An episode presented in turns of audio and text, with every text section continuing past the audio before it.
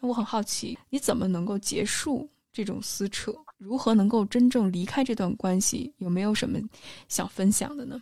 怎么结束撕扯？那要说到撕扯，那其实，在这个剑拔弩张的晚上过去之后，第二天他当然就直接开启了非常非常猛烈的挽回攻势。他甚至说，但是在这挽回攻势当中，我已经能够清楚的知道。他挽回的话语当中投射出的是什么？虽然我根本就没有系统的学习过心理学，我也不太了解心理学，我也不太知道，就是可能我现在知道的一些名词或者概念，但是我能够清楚的知道，就是直觉能告诉我他逻辑上的漏洞。他会这样告诉我，原话就是：我希望你能够拿这个错一终身拿捏我，你可以拿它一直拿捏我。你想打我骂我当面来，等等这样的话，那这种话投射的就是，他认为打他骂他是我要做的事，但其实，在当时面对真相的时候，我也并不曾动过一根手指头。我做的最大的动动作就是我拥抱了 Lily，对，然后我是我没有打碎任何东西，我自始至终都非常的没有影响任何的事情，我就是坐下了，站起来，然后就告别了，我就离开了。没有发生别的事情，然后他会觉得说打我骂我，你冲我来，我就不理解，难道他就这么不了解我吗？他觉得打他骂他是我会做的事情，我就会觉得他其实并没有真的那么的了解我。第二，他会说你可以拿这个事情终身拿捏我，就是拿捏这个词其实是控制。呃，我就会觉得说我为什么要在一段感情当当中寻求控制与被控制？我既不想被控制，但我也不想控制人，因为我觉得我对感情的理念是，就是其上其落，大家能够是一起进退，共同进退的，就不要去做一个彼此控制、互相绑架的关系，这不是我想要的。但是我在当明白我这个这个点的时候，我就迅速的就思维导图就改打开了，我就会觉得这个关系对啊，就是不健康啊。然后再往下，我那个时候是为了理清思路，我给自己画了一个思维导图，就是我跟他继续，就是继续不继续是两个大方向。继续，好，继续的话，结果是什么？就是我能释怀吗？我不能释怀，然后关系就会变得平等吗？会有我想要的平等吗？不会。会有我想要的甜蜜吗？不会。过往的甜蜜会回来吗？不会。所以，why？为什么要继续？好，那继续的话，我能不能放下？就是放不下，那就不会开心，那就这条路就堵死了。好，那就走我们原来既定的那条路，就是放下他。嗯，然后那至于放下他要怎么放下，那就像按照他说的怎么下头。我很感谢的一本书就是《如何不喜欢一个人》。这本书的书名取得非常的好啊，就是它就像一本工具书一样，让你分清楚，就是说你。对他下头的点有哪些？帮你条文缕析的理出来。比如说，你认识到他自始至终，现在以前不会，现在不会，将来更不会负责。嗯，并且他对于爱情的理念跟你是不一样。他可能需要一个能够在他任何时候都能够无限的包容他，没有原则底线，没有框架，没有自我，一切以服务他为为中心的这样的一个伴侣。但很明显，我不是，因为。我是我，因为我首先是我。如果我自己都不能够做好我自己，然后我怎么就是在一段关系当中处到一个就是舒适的位置呢？但我意识到这一点之后，我就开始往回推，往回推自己这五年当中是不是有过被控制，是不是有过。不舒服的时刻，每一个很微小的不舒服的时刻，此时此刻看来都非常的有迹可循，并且我一边看着那本《如何不喜欢一个人》，一边学习，然后一边会开始试着跳脱出出自己就是幸存者的这个框架，以一个相对客观的角色去在想，我为什么会出现这样的事情。我为什么心理上会有如此强烈的不适？他到底是哪一块出现了问题？我跟他到底有哪些不合适？最后我理出来的一个结果就是，我跟他是原则方面的不合适，就是无论道德感、责任感、对爱情的理解，然后对于关系中的期许都不一致。呃，以前可能有有一些东西是一致的，是因为我失去了我自我，换得了我跟他这种不良关系的持续的时间这么长。其实我跟他如果是呃正常的来讲的话，关系应该结束的更早一些。这也是我很客观的一个想法，就是嗯。不良关系，我其实应该醒悟的更早一些。如果我更早一些知道这一些事情，当然，我为什么会选择，呃，来这个节目，也是为了，呃，希望让大家在这条路上，即使要走，我们能够尽量的把这个弯子绕的稍微少一点，意识到不对，然后开始去，嗯，对自己对关系都能够有一个客观的反。这个事情很难，当然很难，因为我自己客观的数了数。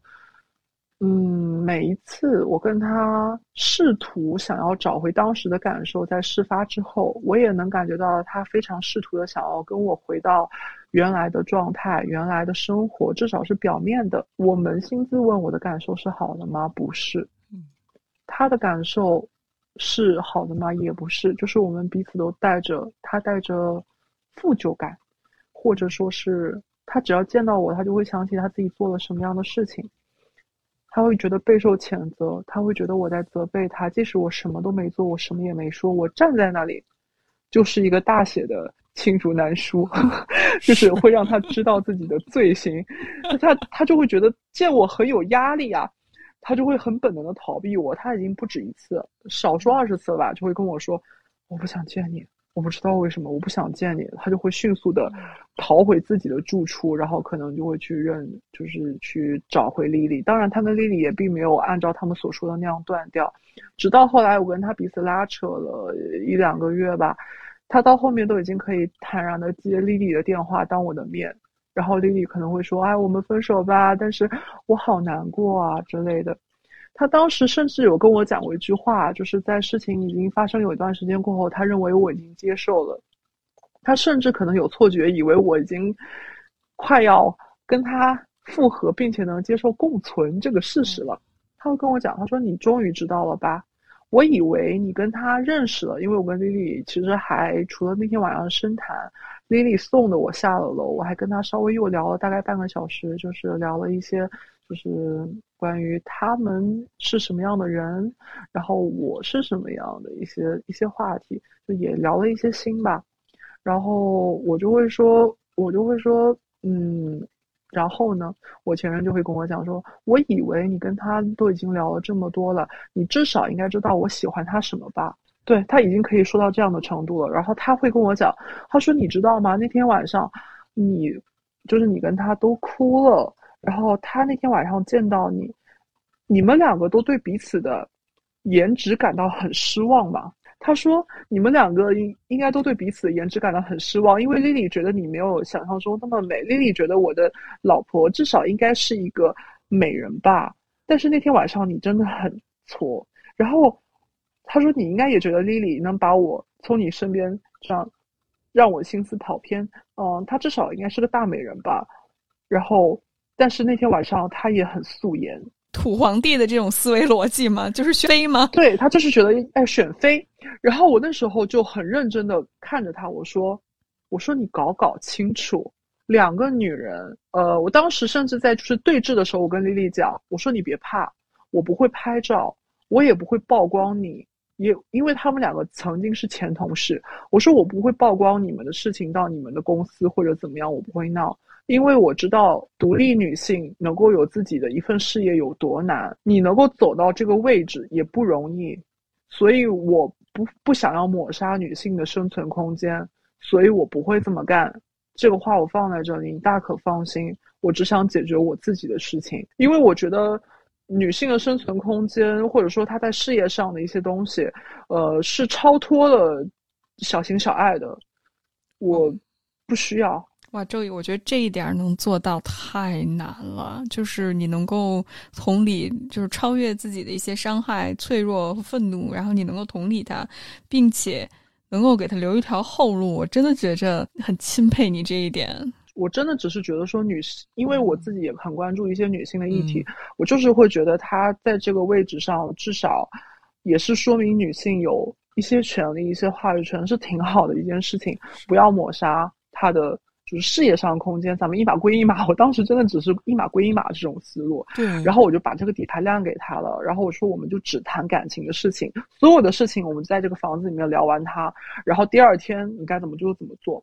然后话说回来，我就跟他讲，我说你明不明白，我或者是丽丽，我们两个走出门去都是独立的职业女性，拥有自己独立的事业，独立的，就是说社会。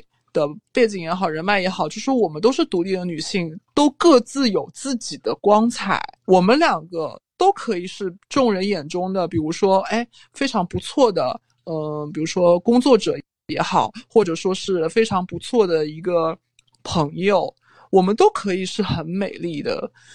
但是为什么会在你眼里，我跟他都如此的不堪，以至于对我我跟他都如此的失望？是因为了谁？如果说是真的这样的话，为了谁？是谁干的？你不明白吗？你怎么能够高高在上的？我就这样问他，并且我跟他讲说：“我说我跟 Lily，我说只有你跟 Lily 两个人离开了你，都只会更好更美而已。你希望明白这一点，而且美是不需要你来评说的。”他当时就哑口无言，对。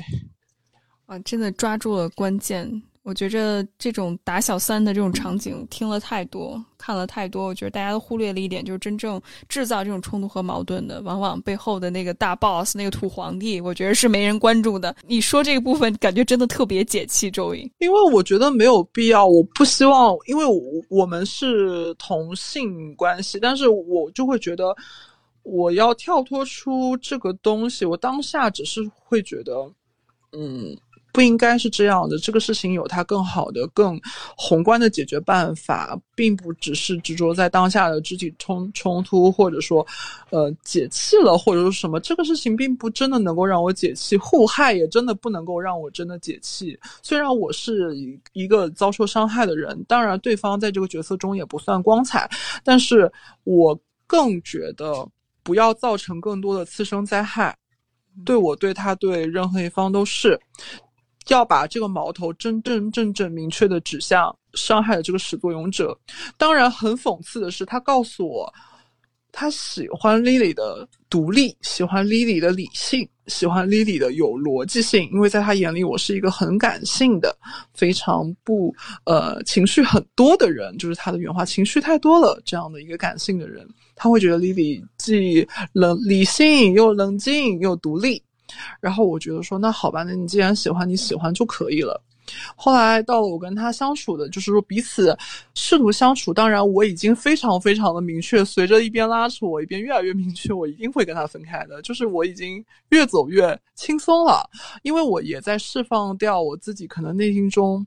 想要跟他接触的一些就是残余的一些东西，而且在不断的接触过程当中，两个人一起甚至可以理性复盘这个事情。我听到他的观点，我就会觉得啊，你在说什么？我觉得我从未真真正正的了解过他心里到底如何看待。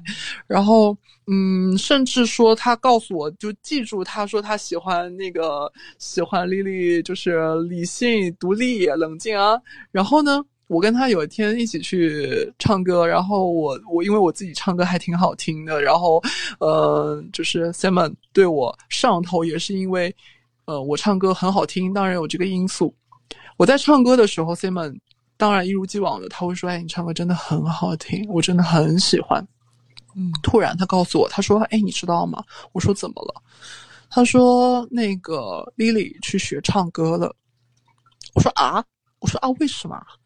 他说：“因为 Lily 知道，呃，因为那天晚上我跟 Lily 讲了我跟她的故事嘛。呃，他说 Lily 知道你唱歌好听，Lily 也花了两万块钱报了一个班。他知道我喜欢唱歌好听的女孩子，他也去学唱歌了。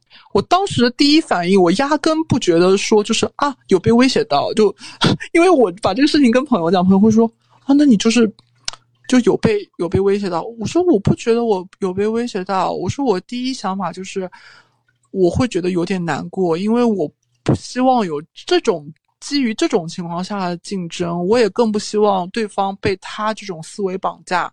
就是即使你唱歌没有那么好听，或者说是五音不全，那又怎样？我只要我我即使五音不全，我唱给我喜欢的人听。他也能够感知到我在歌曲中的心意，而不是冷静的告诉我说我唱的不好听，而且更没有必要为了对方的喜好去取悦他，为了取悦他做这样的事情。当然，你自己喜欢自己兴趣是另当别论，没有必要做这样的事情。我当下就会觉得完了。我觉得他们两个感情可能没有我想象的那么久，因为我之前一直会跟 Simon 讲，我说你真的爱他，你都告诉我你爱他了，你一定要对人家负责，人家在婚内都为了你，就是一开始本来之前的那个版本，他们是说要互相下头，然后各自回归家庭，到后面就是 Simon 会跟我讲说，哎，丽丽要为了我要离婚，他会把这种消息告诉我，我当时就会觉得说。啊，那既然人家都为了你要离婚了，你去负个责任啊！人家已经是这样一个稳定的家庭状态，为了你出柜，为了你，呃，事业上也。就是说，可能精神上也受了比较大的一个影响啊，然后，嗯，一些影响，你应该去承担，你应该去帮人家处理好家里的问题。如果你真的爱他，爱就是承担，爱是责任。即使你现在已经对我负不了责任了，但是我也希望你能够对你口中所称的喜欢的爱的人，付出你该有的担当责任，然后去为他。承担一些由由你始作俑而起而引发的一些事情，不要再袖手旁观了。我这样，我不要袖手旁观了。我这样跟他说，我就真的感觉自己共情了那个时刻的自己。我就一直跟他讲，我说你快去承担，你要去学着承担。我一直都在这样跟他讲，他就会说。他说啊，我受不了了。他说你们两个放过我吧，还是这句话要记住，你们两个都放过我吧，我自己一个人就挺好的。你们放过我吧，我就想自己待着。他就会不断的说这样的话，我就会发现他其实对两头就都很不负责任。这也是真的让我最终最终非常下头的一点。直到最后，我问，就是 Simon 想试图挽回我的最后一次见面，他问我说：“他说你能告诉我你想要什么吗？”我都能猜到，以他的那么点，就是哎，现在这样讲不合适，就是以他那么点窄小的思维面，他应该是会觉得我要会说出啊，我希望你留在我身边，我希望我们能够回到过去的日子。他可能觉得我会这么说，但。我告诉他，我说我希望你真的学会爱人，我希望你知道爱，除了甜蜜，你不能够只享受它看似就是甜蜜的那一面。你要知道，爱是会，就是爱是一种负重，爱是一种承担，爱是一种一起面对，爱是肩并着肩。爱是有很多责任的东西的，爱是需要你舍弃一部分可能表面的浮华与光鲜，表面的，就是说欲望的东西，而去选择坚守理性，而且而且是需要承重的。但是我就感觉我无论如何去跟他沟通，这个事情就是沟通不了，他只是会觉得我在对他说一些没有什么用的话，然后我就告告诉他。嗯，我说我希望你能够去帮他处理好他那一头的事情，然后真正的对他负起责任来，然后我的事情你就不用担心了，我很好。他就是不能理解，我觉得发现他就是一种我不知道你在说什么。他就只会不断的告诉我说：“你放心吧，我不会和他在一起的，我不会和他在一起的。”至始至终，他们两个即使已经做到了超越，就是已经做到了情侣能做的所有的事情，然后他也会告诉我说：“我不会和他在一起的。”我解读了一下这个逻辑，就是。他其实很不愿意自己站在一个所谓的，比如说第三者的角色。如果他真的同意了这段关系的确立，就实际意义上说啊，我们在一起了，那么他侵入别人家庭的这样一个罪名就是坐实了。但他不愿意承担，所以他会说我跟他没有在一起，但是他只愿意享受可能情欲的部分，或者说是互相 crush 的部分，但是不愿意承担。至始至终贯穿所有的逻辑就是。没责任心、不承担、不懂得爱的真意，然后不懂得忠诚，然后无论是对我前面那个还是我，然后还是就是嗯，就是这一位，然后就是李李也从未有过真真正正的责任，他只想享受每个女人可能好的一面、美的一面，然后甚至这份美可能是以他的喜好做准。嗯，他想要多么美好的身材，他想要多么，呃，美妙的妆容，对他喜欢这些东西，我就会觉得真的就是让我觉得非常非常失望。所以，呃，话说回来，说到说为什么拉扯期间如何走出来，我觉得大家如果真的在拉扯中，首先。不要自责。第二，每次拉扯的时候，你一定要更多的去想一想，就像我当时一样，一种心得就是，你真的想一想，你跟他接触的时候真的是开心的吗？还是你不跟他接触的时候，虽然可能你一时不习惯，会让你觉得有点孤单，会让你觉得有点怀念，但是是不是你感觉更自由了？是不是你感觉此时此刻你才能够放松的做你自己？我想哭我就哭了。我想笑，我就能够笑出来；或者说，我只想发呆，那我就能够想什么做什么。你一定要很多的去内观自己，然后在这种习惯确认之后，你就会慢慢的发现，它有很多很多根本就是不行的点，它不行，它很多的点都跟你对不上。然后慢慢慢慢的，在无数次接触，看似是回头，其实是下头。所以，嗯，大家一定要就是就是不要。自责啦，就这都是一些必经的小弯路，然后最终的目标一定是有更阳光的东西在等待着你，有一个更新的自己在在等待着你的，嗯嗯，哇，嗯。虽然听非常风淡云轻哈，但是我相信在这个过程里面经历了很多情感上的挣扎，但是学着去原谅自己，有些弯路可能是必经的，但是它能够帮助我们更好的去实现自己的目标。我觉着这部分给自己足够的时间，不用太多的自我责备，我觉得这些非常的重要。最后，当你真正离开这个人之后，是经历了什么样的一个过程？就当你真的想到我看清了对方，我也真的放下了对于对方的那些光。环，我准备离开他，那是一个怎么样的过程呢？我其实一直都是很明确的，就是在当时的那个晚上，我就很明确我的目标是要离开。然后呢，中间其实最折磨人的，也是就是最难过的点，就是那种过往的回忆。会不断的涌现，你会想起你们一起的时间，你会想起很多两个人一起互相磨合的小习惯，然后就像是很多个你们充满了回忆的地方，都深入你的骨髓，甚至于说成了你的一部分，然后你就会觉得说啊，我很想逃避，我很想逃开，或者说是，嗯，有这样的一个想法，一定是很难过的，我知道，但是。我觉得是这样想的，就是你要转变一种心态，因为是这样，我自己的住处跟他的住处非常的近啊，就是我现在说话的这个位置，距离他直线距离一百米吧，对，他就在我对面，然后我拉开窗帘，我就能够见到他的窗户，对，然后我现在的怀里抱着的是他当时送我的一个玩偶，为什么我选择抱这个玩偶？是因为我真真的内心已经能够放下了，然后我也觉得这个玩偶也代表着，呃，就是。一个一个我，然后我也觉得可以对自己过去的自己说说话。我我也相信大家一定会有一个最初的排异阶段，就是说，比如说先把他的东西全部都扔出去，先清出自己的屋子。我觉得这个事情可以做，也可以不做。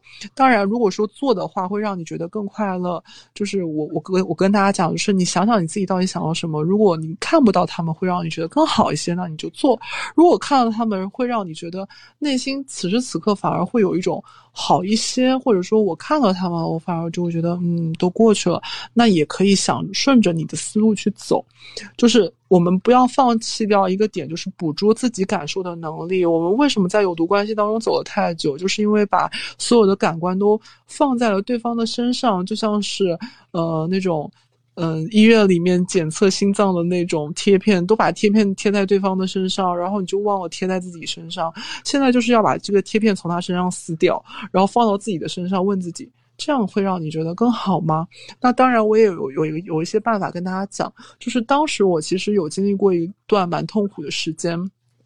当然因为太久了，然后我干了一些，就是身体先于身体先做了，就是我先把我想要的东西全部往家里搬，比如说，呃，我想要大电视，之前家里是个投影。然后我就很想要个大电视，我就二话不说买了一个很大的电视，就我想要的大电视，放回放到我自己的住处。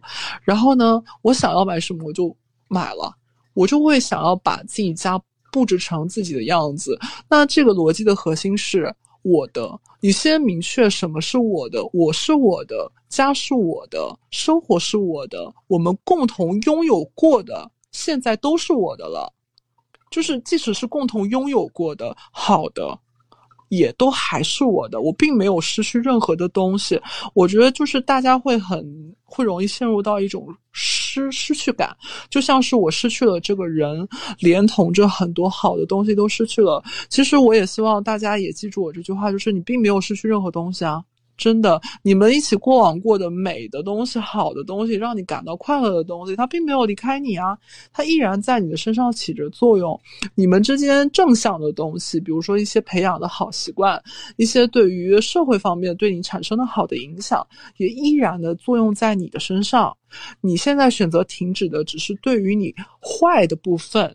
好的部分，它会成为你滋养一生的养料。那至于坏的影响你的部分，我们及时的止损它，我们辩证的去看待这一段关系，不要去加重你自己的失去感。你其实并不曾失去什么，相反，你拥有的更多了。当然，这个可能是更更更靠后一步的东西了。当然，你比如说，大家如果在听到这期节目的时候，实在是有一点。可能在关系的一个中尾期，可能在拉扯期，可能在，就是说我疯狂想要挽回，或者说是，呃，一个比较低落的时候，可能此时此刻就是我共情了一下，他可能也没有在找你，会在想着他什么时候找你之类之类的。你先问问你自己，你想干什么？你想要做什么？呃，你就可以先去做，先把。我的这一部分找回来，然后你慢慢慢慢的就会发现，那个纠缠在你身上的那个茧，它就会自己一点点的离开你。然后呢，你就要跟自己讲，就是说，嗯，其实有很多的事情，它就是一段，就是。呃，有意思的旅行，你不要全盘否定掉很多的事情，因为我就觉得大家很容易陷入到二元思维里面，就是这个人是个，呃，就是很差很差的人，然后我很后悔和他在一起了，或者说是怎么样。其实你一旦能够辩证的看待，承认好的，也承认坏的，留住好的记忆，但是我们可以选择不要坏的，这两件事情其实可以并行不悖，嗯。而且你也要相信你自己，值得留下好的，也值得扔掉坏的。哇，我觉得这一点太重要了。我觉得大家可能都会陷入到这种二元对立的思维里面。如果完全陷入到好的关系，就是啊，这个关系太好了，或者是哎呦，我们两个经历太多美好，对方太优秀了，对方就像一个引领者一样。在我生命当中，如果失去他了，我世界都坍塌了。那这样肯定没有办法去真的走出来。当然，如果完全的否定他，可能也会陷入到：哎，对方到底是不是一个十恶不赦的人？似乎好像对方非得有人告诉你，他是一个自恋的人，或者他是一个有严重的这种，比如说人格障碍的人，你才能够离开他。但是，其实无论陷入到任何一种思维里面，我们如果没有看到。背后真正吸引你的那个部分，去真的像 Joy 一样，一点一点去从对方身上把那个光环磨平，然后认识到对方到底是一个什么样的人，并在自己的生活里面重建自己的这种自主性，买自己想买的东西，去布置自己生活的环境，去获得那种力量感，并且辩证的去看待这个问题。我觉得这一点太重要了。我我其实会很想跟大家讲，就是，呃，我在另外一个跟朋友的，就是一个沟通当中，我刚刚也说到，就是这个房子我跟他离得非常非常的近，然后呢，有很多的回忆也都在这个房子里面。我有段时间会非常的不想要待着，直到有一天我忽然间意识到了一句话，我当下就跟我的朋友说了，就是我忽然间发现它是我的，我只要想明白了，它是我的。就是你强化这个以我为主体的思维，你就会发现其实。就没有什么东西是不能接受的了。就是这个房子是我的，而不是说它是一个共有更共同回忆的折磨我的地方。对，一定要有一个更加一点一点一点点自己强大的意识。当然，我我也觉得，就是说我们能够陷入到一些有毒的关系当中，肯定会有一些呃。托付感啊，也会有一些托付的心态啊，也会有一些，比如说，啊，失去了他，我该怎么办？这样的困惑，我觉得这不是，呃，不是说问题，这并不是一个问题。就大家的心理成长，肯定也会有，也会有快有慢，然后也会经历到一些事情，才会，呃，让大家就是慢慢的站起来。我也不敢讲，就是说我到底是，比如说我已经可以有一个阶段性的，就是说。已经成功者的角度来讲，其实也并不是，因为我能够说这些东西，是因为我是感觉自己从一个很完全托付者，就像是我可能以前会说，我以后的人生都要靠他，或者说我的一生幸福要靠他这样的表达，慢慢的我就会发现，好像并不全是这样，就是我想要的感情是，嗯。就是志向树那种，对彼此独立又永远相依的状态。那我自己要足够强大，这是一点一点一点点，自己慢慢就能够，呃，就像是考古一样，就能够一点点把那个灰灰尘给它扫掉，就会展现出它原本的样子。所以大家也不要就是过分着急，说我到底怎么样才能够停止痛苦？然后我也可以给大家一些建议，就是说，如果你已经出现了比较严重的，比如说失眠、焦虑，或者说神经上的。痛苦，或者说他已经躯体化反应了，一定要及时的去求助，然后就是求助医生。虽然说那个呃，就是说我并不是说鼓励大家一定要就是说去。就是说，一一定觉得自己有什么问题啊？但是如果说他已经影响影响到了你的生活，我们去求助医生，用一些呃药物也好，或者说一些心理咨询也好，双管齐下，对自己的生活，就是说进行一个调整。其实这是一个非常好的事情，因为我也见到过一些朋友，他们会觉得说我看医生非常的可耻，会有些病耻感。或者说我失眠了，但是我也不敢去看医生，然后我明明很痛苦，最后导致自己的躯体化状态越来越严重。所以如果已经影响到你的话，我也希望就是大家不要有病耻感，勇敢的去，呃，求助医生。而且我也可以负责任跟大家讲，就是我们现在的就是医疗体系也真的就是越来越完备了。然后大家去，嗯，就比如说专科医院，或者说是求助来。也好，然后医生都会给到非常好的一个建议跟帮助的，千万不要就是自责啊，还是那句话，不要自责，然后要勇敢的求助。嗯嗯嗯，特别感谢周易今天的分享，而且我觉着刚才你从真的经历者第一视角去叙述整个过程里面你的一些反思觉察，并且你也能够在。意识到对方问题的同时，看到自己内在的一些脆弱，你能够勇敢的表达出来，我觉得这一部分真的特别的重要。那不知道周易有没有其他最后想分享的？五年故事着实太长了，我只是呃摘取了一些，就是比较。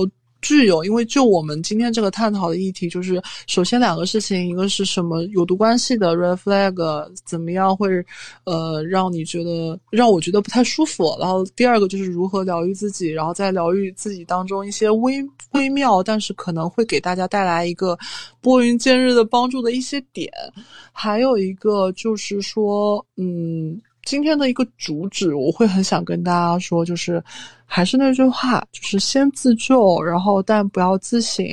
还有一个事情就是，我也觉得，嗯，怎么说呢？如果让我，呃，我说句有点感性的话啊，就是在最后这么理性的叙述之后，我跟大家说一些感性的话，就是我跟呃，我跟 Simon 在一起的时候，就是他。